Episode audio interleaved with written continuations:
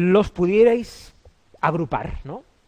¿Cómo agrupar? Bueno, pues Juana, todo esto de agruparlos, ¿con qué tiene que ver? Tiene que ver con, lo, con el principio común que persiga ese objetivo. ¿Y esto del principio común qué es? Bueno, pues hay una serie de objetivos que podríamos agrupar atendiendo a, no sé si os suena la taxonomía de Bloom, ¿eh?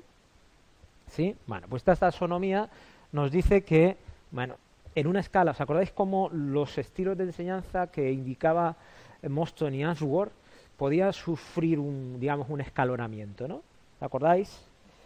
A ver, eh,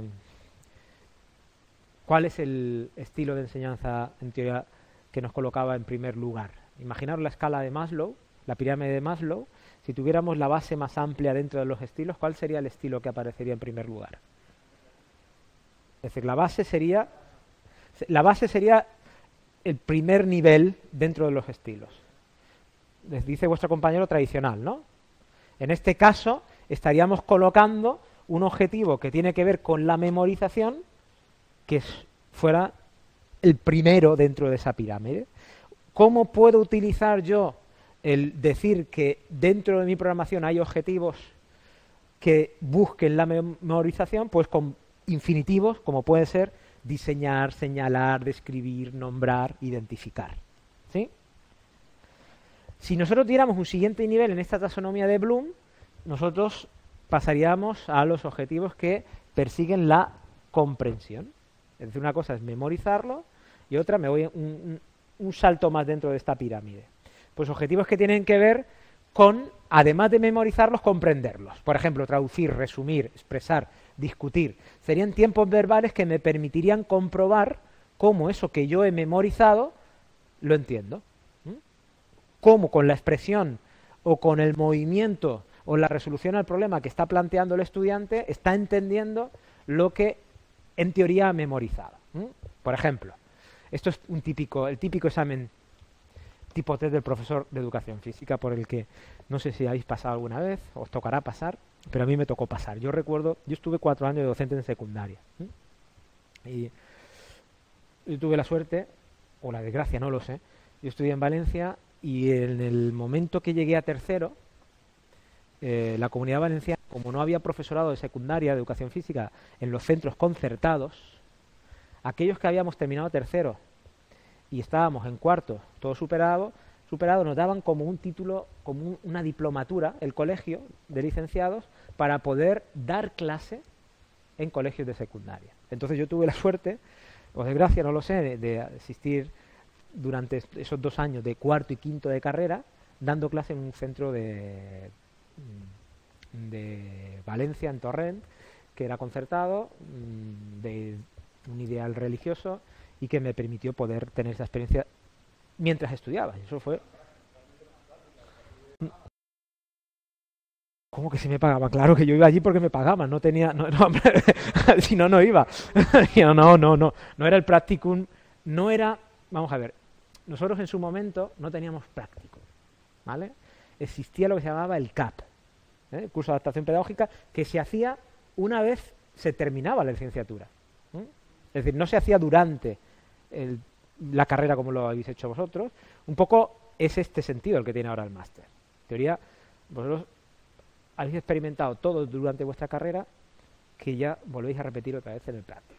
Volvéis a repetir otra vez en el máster. En parte, estáis repitiendo dos veces lo mismo. ¿eh? Y claro, en aquel momento, pues nosotros nos dieron la posibilidad de poder trabajar. Y recuerdo que eh, yo ponía exámenes tipo test. ¿eh? Donde quería que los estudiantes se memorizaran contenidos. ¿La fuerza qué es? Eh, la velocidad, la resistencia. ¿Para qué sirve? No, ¿para qué sirve? No. Eh, según este autor, ¿cuántos tipos de, de flexibilidad conoces? Claro, eso dentro de, si yo me quedo entre los dos, que es memorizar o comprender, en teoría estoy intentando, yo lo que quería era que fueran capaces de identificar las distintas técnicas de estiramiento, los distintos tipos de fuerza, de resistencia. Entonces, lo que estaba haciendo es que me identificaran memorísticamente esa situación. El tiempo me ha hecho ver pues que sí que es importante, pero es mucho más importante comprender y por lo tanto, ¿por qué en educación física nos caracterizamos por intentar que ellos sean capaces de expresarse? Expresándose a través de situaciones reales donde comprobemos si lo que han estudiado son capaces de aplicarlo en una situación real. Eso se llama competencia. ¿no? Entonces, estos tiempos verbales que iban asociados a la comprensión, a mí me vinieron a posteriori. En aquellas primeras, en aquellas primeras etapas yo lo único que quería es que es que memorizara, ¿sabes? Luego, tiempos verbales que van asociados al concepto de aplicación. ¿eh? Y en este caso, de conocimiento de situaciones concretas. ¿eh? Demostrar, practicar, emplear, aplicar. Sería un siguiente nivel dentro de esta pirámide de Bloom. Luego seríamos con el de análisis. Ya eres capaz de diferenciar, relacionar, discriminar, distinguir, analizar, contrastar. Y ya no os digo si os vais al siguiente nivel de tiempos verbales, que son los que persigue la síntesis.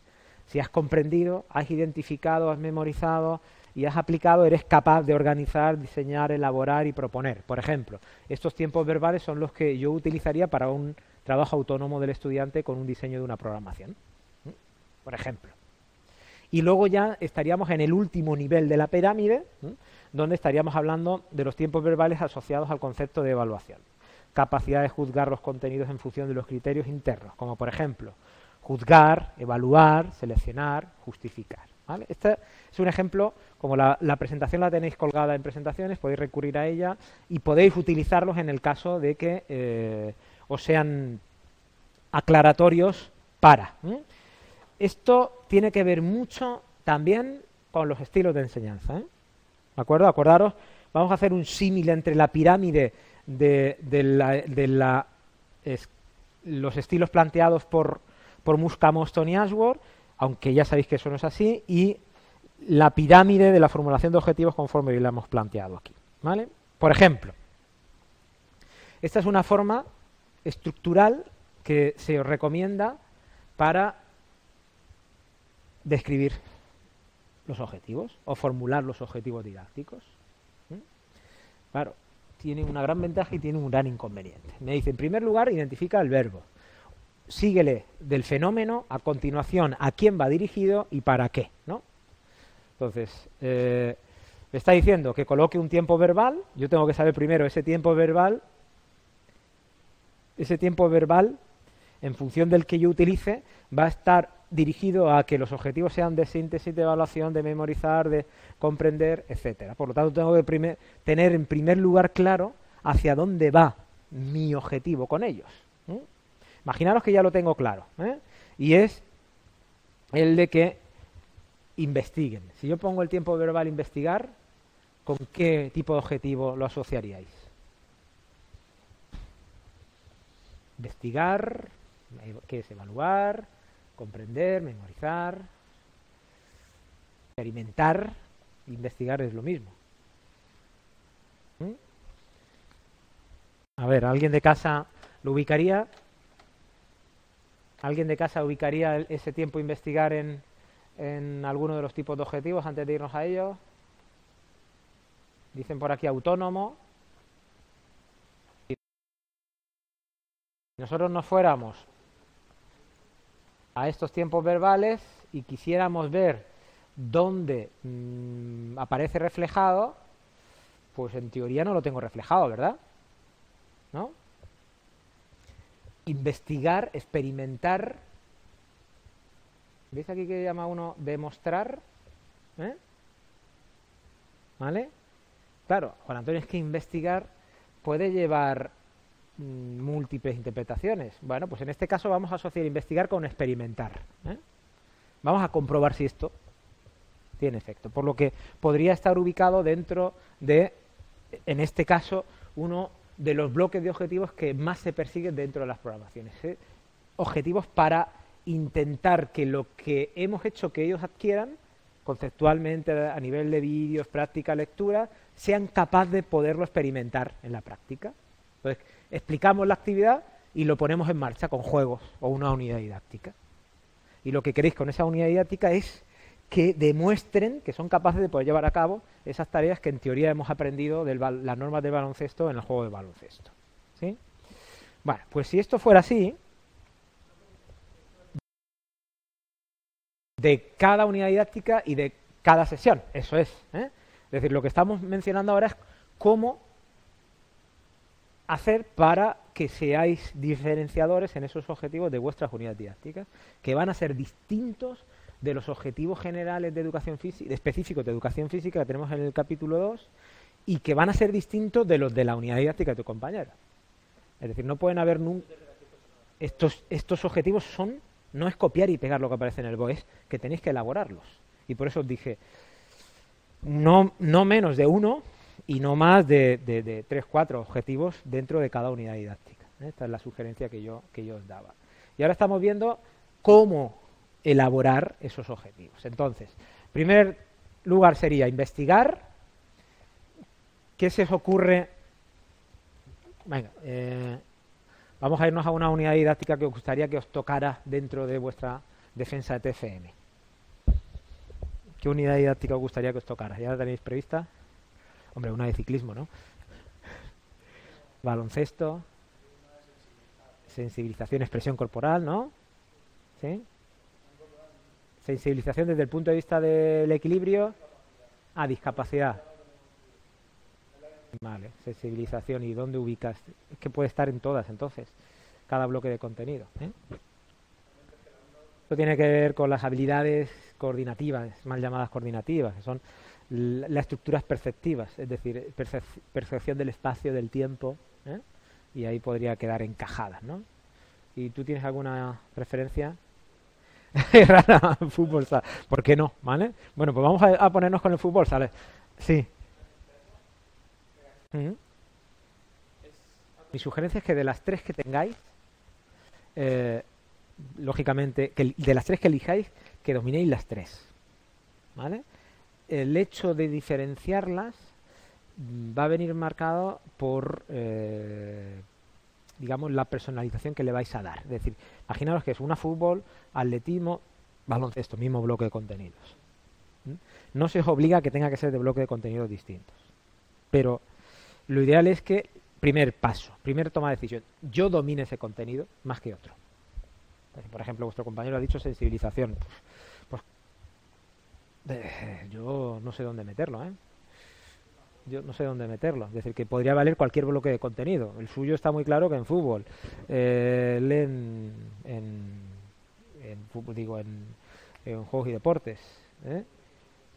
Condición física y salud también podría estar encajado. El tuyo está muy claro dónde. Entonces, yo lo cogería tres. Imaginaos que uno es baloncesto, el otro es salud y el otro es, yo qué sé, eh, danza. ¿eh? Bueno, ¿cómo hacer luego para que de esos tres me toque el que yo quiera? Eso lo veremos en el seminario, ¿eh? como el, intermedio. ¿eh? Lo dejamos para que recuerdo que es la semana que viene, ¿no? que empezamos ya. El martes puede ser el primer seminario. nos queda otra semana más, ¿no? Vale, gracias. Bueno, os recomiendo que no faltéis porque mm, la idea es que salgáis de ahí con vuestra programación hecha, la defensa pública hecha ya y, veremos a un ejemplo de alguien que nos defenderá y veremos situaciones prácticas de cómo llevarlo a cabo. Entonces, por ejemplo, vamos a hacerlo con el fútbol sala, ¿te parece? ¿Apuestas por ello? Venga. Eh, ¿Estudiantes de qué curso te has, elegido tú? ¿Tercero? Vale. que, imagino que tu unidad didáctica será de fútbol sala, si te dejan o no. Va a ser fútbol sala. Pues investigar qué problemática, ¿eh? ¿Qué, cuál, es, cuál es el fenómeno que tú quieres tratar en ellos. ¿El fútbol sala en sí? ¿Algo del fútbol sala? Imagínate, perdona que te corte, vamos a ponernos en el primer día que tú vas a dar en tu unidad didáctica con ellos sobre fútbol sala o fútbol general, ¿vale? Hay una unidad didáctica que le vas a llamar fútbol, ¿no? O aprendizaje de fútbol o como sea, ¿no? O food, eh, ¿creviente era? Crevifútbol, ¿vale? Le vamos a llamar esa unidad didáctica con tu nombre. Entonces, primer objetivo que tú te plantearías en la primera clase con ellos. Yo te estoy obligando en este caso a que sea investigar. ¿Qué fenómeno sería? ¿Algo de la estructura del fútbol, las funciones del fútbol, probabilidades dentro del fútbol, las relaciones que se dan dentro o facilidades de practicar fútbol para? ¿Vale? Muy bueno, esa es, esa es la reflexión. Perfecto, ¿vale? Ya te vas a un elemento técnico, ya has decidido, ¿no? Por lo que me estás diciendo. Investigar mm, las bondades del pase, ¿sí? ¿Vale? ¿A quién? entre, de, él, en, cuando, como, aquello que no es frecuente, para...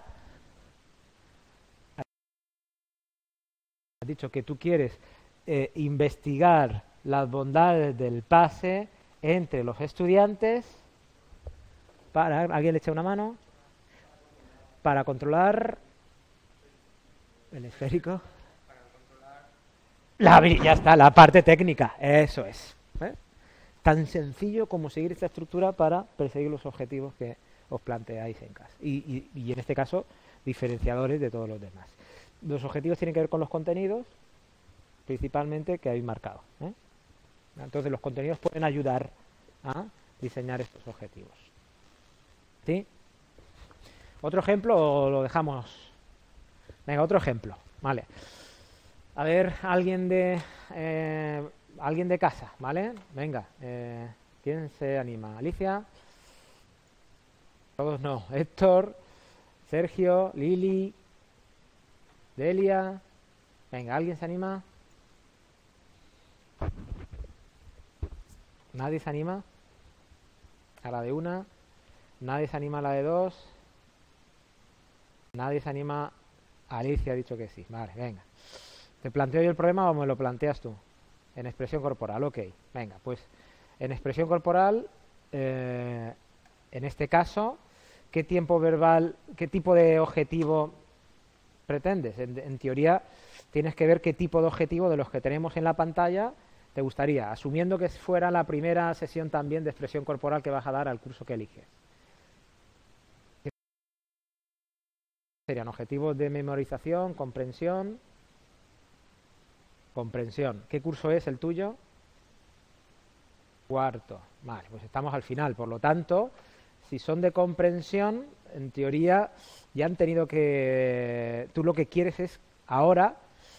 estamos en cuarto, Alicia. Mm, pueden haber objetivos de comprensión, pero estaríamos ya en una fase eh, avanzada de análisis, aplicación, síntesis y evaluación.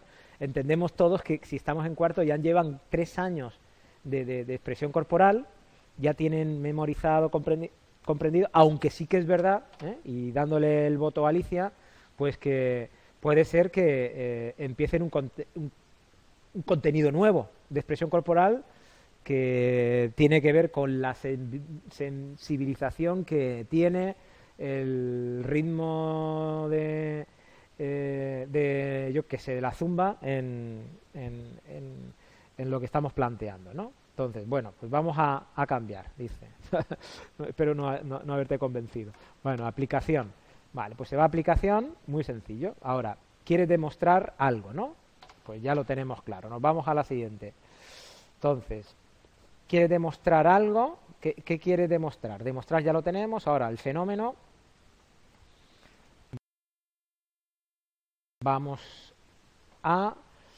A ver, tal como el respeto, bueno, pues eh, hemos dicho, vamos a demostrar las bondades, en este caso, de... Eh, que ¿Me ha dicho algo de la expresión corporal concreto o no? Eh, por ejemplo, pretendo que comprendamos aspectos de convivencia a través de la expresión corporal. Vale. Bueno, pues en este caso, si nos quedamos con el contenido de expresión corporal, demostrar las bondades de la expresión corporal o que nos facilita la expresión corporal entre los estudiantes para... ¿Qué se te ocurre? ¿Para qué? ¿Todo esto para qué?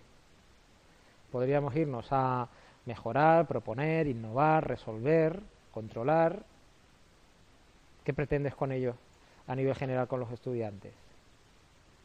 Pues ya lo tienes, para mejorar la convivencia en grupo. Bueno, pues este es otro ejemplo. ¿eh? Así nos podríamos estar entreteniendo en combinar eh, los tipos de objetivos siguiendo esta estructura que os permite el poder eh, seguir, yo creo que de forma más sencilla, vuestro, vuestra programación. Muchas gracias, Alicia.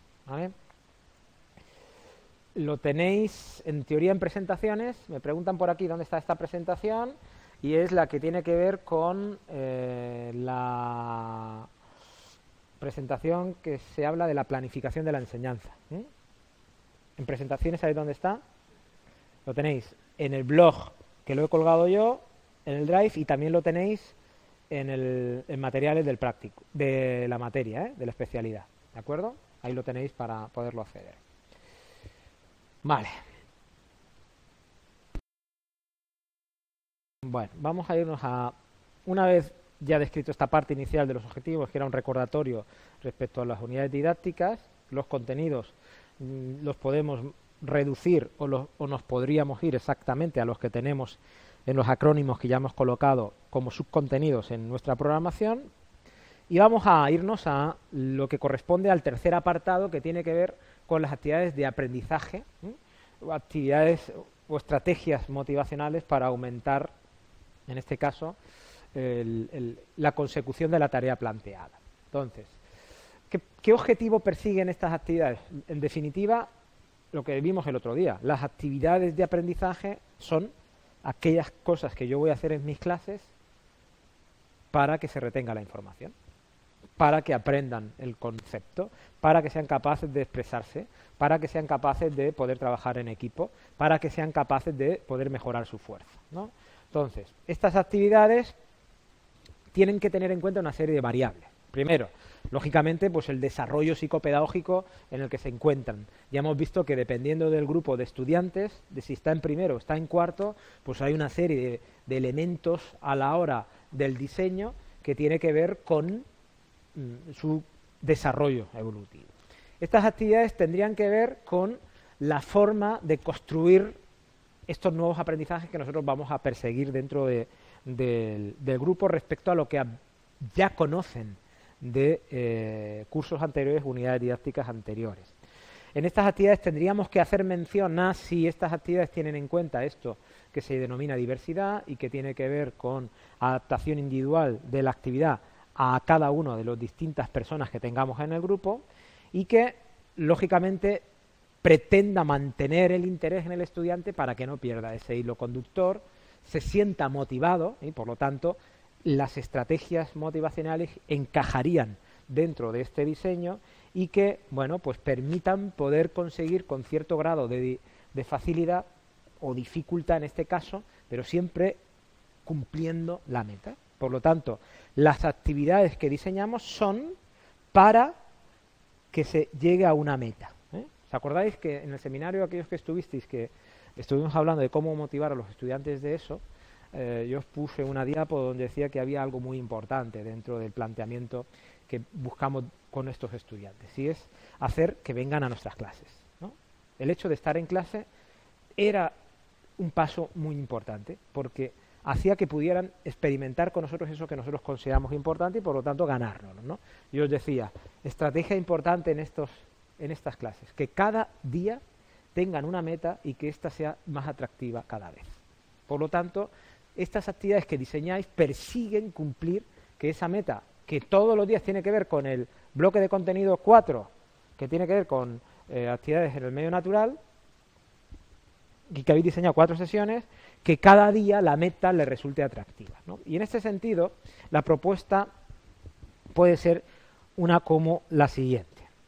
¿Qué haría yo en cuenta? Mirad, esto que voy a contar mm, mm, es eh, la parte teórica que en teoría pues tenemos que asumir. ¿Qué? Pues que tienen que estar ajustados claramente al objetivo didáctico de las actividades que proponemos. Dos, que tenga sentido dentro del área que estamos presentando, que parta siempre de una situación previa aprendida. Es decir, las actividades que presentamos intentan siempre apoyarse en algo que ya se conoce y que nosotros vamos a perfeccionar que tengamos en cuenta a la hora de diseñarla que cada uno de los estudiantes tiene un ritmo distinto de aprendizaje y que, bueno, pues esta actividad tiene una relación muy directa con nuestro, nuestra área de conocimiento, pero también puede tenerla con otras. Esta tiene que tener en cuenta también la diversidad en la participación del estudiante en nuestras clases y que, bueno, pues sería interesante, perdón, vamos a pasar atrás, sería interesante que dentro de eh, nuestro diseño pudiéramos tener en cuenta esto que yo os comenté también en el seminario de actividades para los estudiantes de secundaria que puedan motivarles.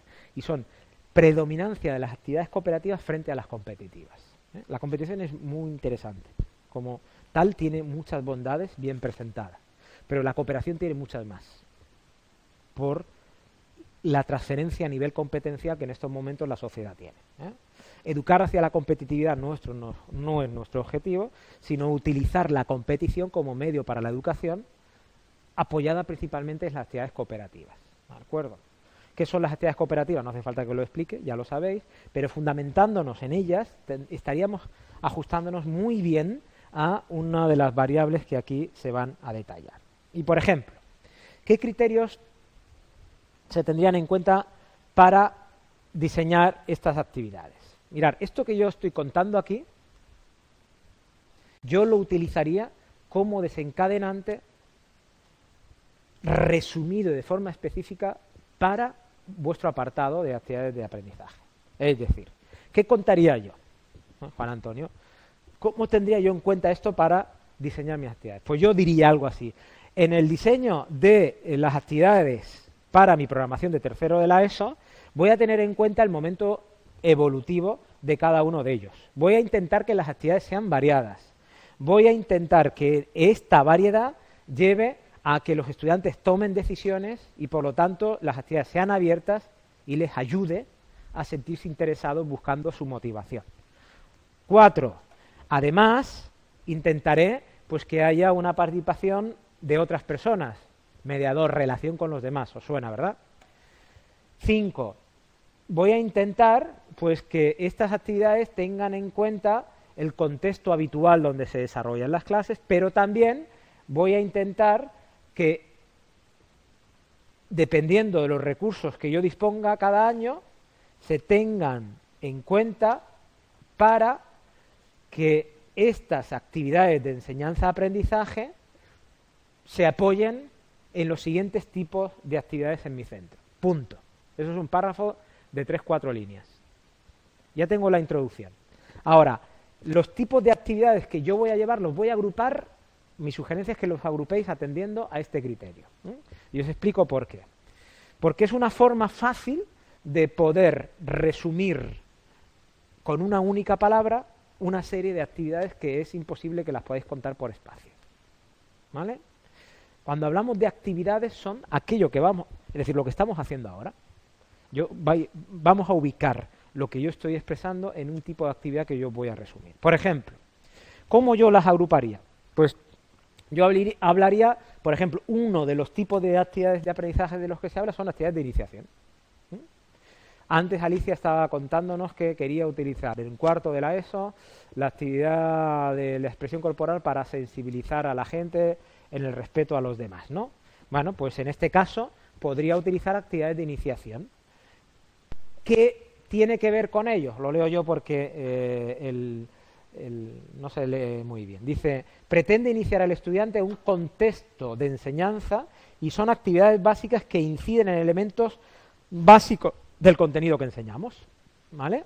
Es decir, ¿qué hace esta este tipo de actividades? Apoyarse en algo básico para primer paso. No tenéis que ir contando todas las actividades. Yo lo que haría es, cuando aborde un contenido nuevo para el estudiante, abordaría actividades de iniciación. Y entre paréntesis podéis poner, por ejemplo, en la unidad 4, unidad didáctica 4 se toca tal, donde este contenido todavía no lo han visto, ahí es donde yo lo utilizaría. Lo vais especificando en cada uno de ellos. Por ejemplo, dos, si ya sé que hay actividades de iniciación, muy bien, pues que vaya bien la experiencia, ya nos cuentas, ¿vale? Dos, actividades de desarrollo. Bueno, lo que hace es darle continuidad a estas actividades de iniciación. ¿eh? Podemos darle continuidad y podría seguir con mi discurso.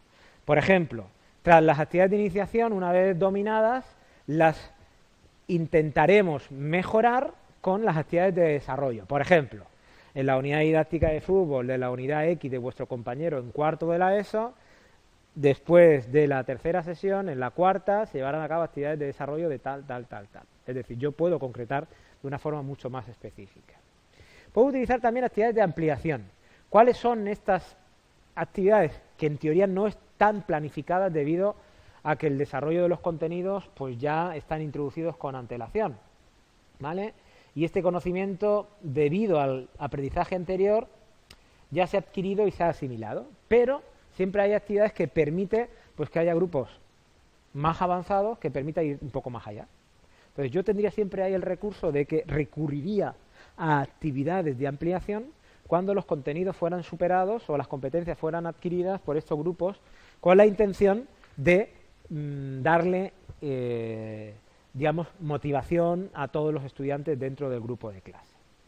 Otras serían las actividades de profundización, que son las que pretenden seguir incidiendo en un contenido que ya se ha asimilado, ¿de acuerdo? Y estas sí que son las que irían eh, continuando a las de que hemos visto anteriormente. Primero actividades de iniciación, luego actividades de desarrollo y luego actividades de profundización.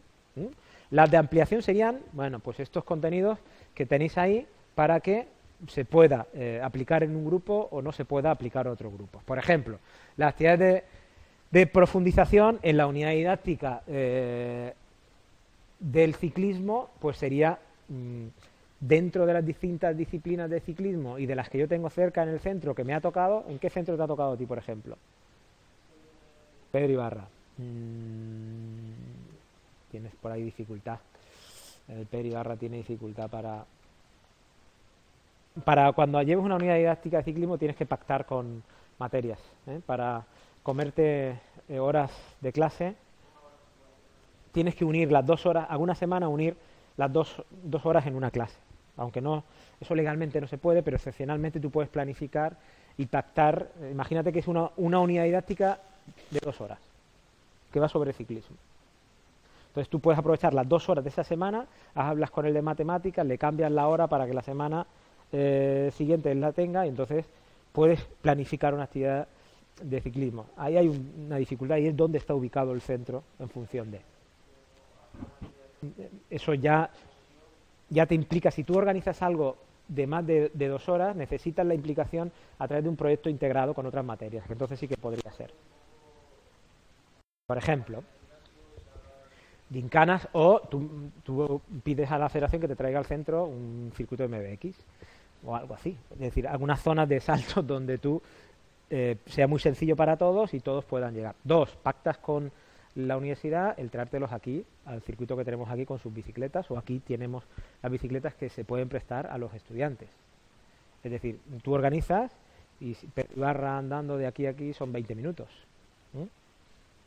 De tal forma que tú puedes llevar a cabo actividades que permitan la realización o profundización dentro de... ¿Se hizo?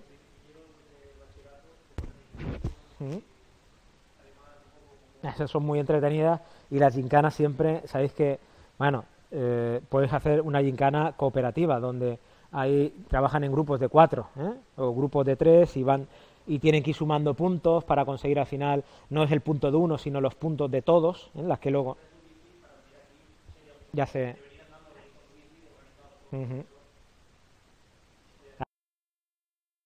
claro por ejemplo yo estoy pensando una, una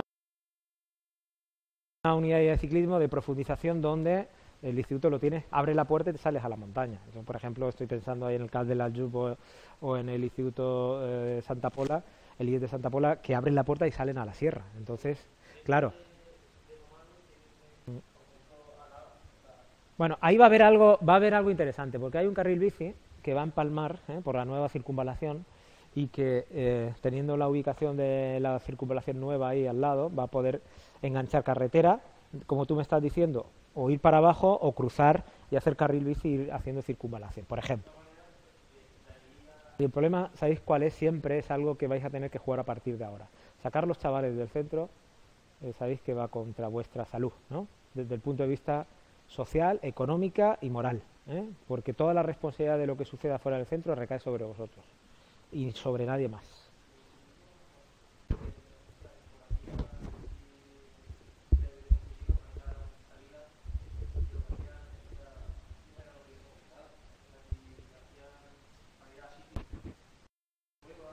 ...40 kilómetros un estudiante de secundaria... ...si no está adaptado...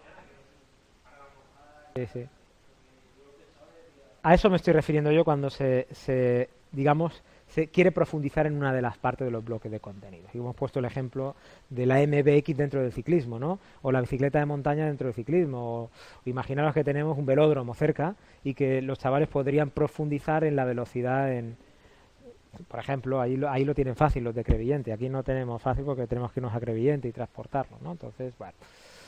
Luego estarían las actividades de refuerzo, que son todas aquellas que se diseñan para aquellas personas que lo precisan, ¿de acuerdo? Y estas ¿Yo qué haría?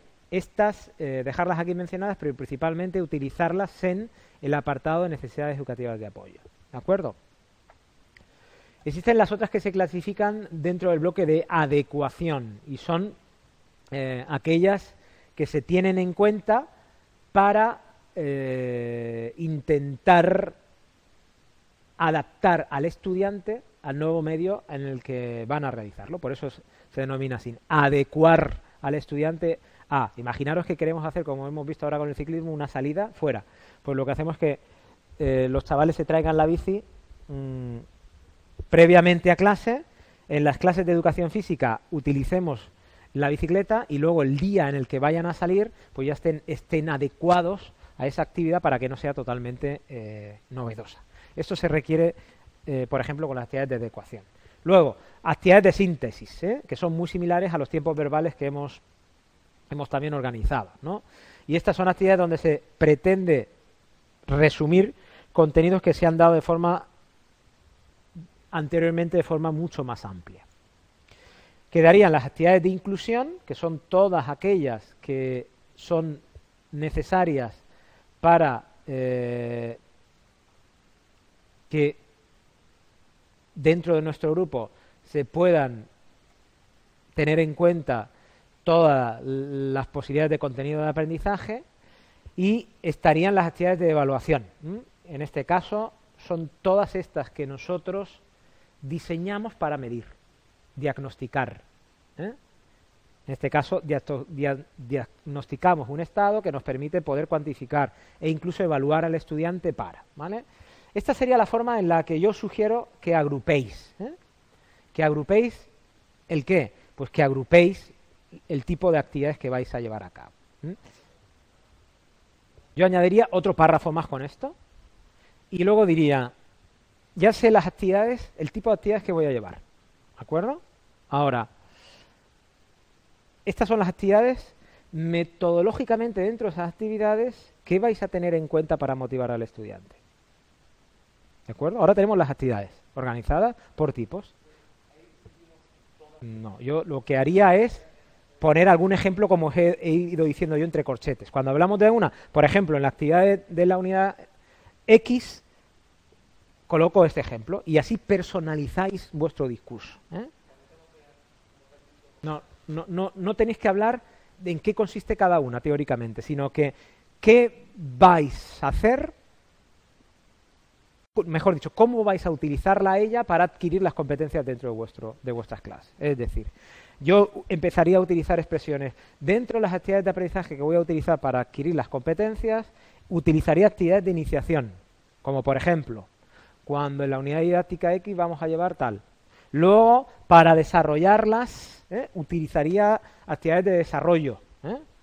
Y terminaría con actividades de profundización como en la unidad 4 donde abordamos XX. Es decir, voy pasando rápidamente con ellas, pero no contar que es una actividad de iniciación, una actividad de desarrollo, una actividad de evaluación.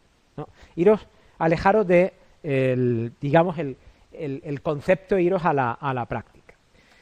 Y luego estarían las actividades, digamos, la forma en la que vosotros vais a motivar. ¿eh? Dentro del seminario que os di, eh, vimos algunos ejemplos de actividades para eh, motivar. Yo os voy a colocar aquí, dentro de material y unidad didáctica, voy a generar uno que se va a llamar motivación y en el apartado de motivación os voy a eh, subir un material que podéis utilizar para decir qué tipo de estrategias motivacionales vais a tomar en clase para intentar que la actividad, la meta que perseguís en los estudiantes sea cada vez distinta y más motivante. Entonces, si no... Vamos a ver.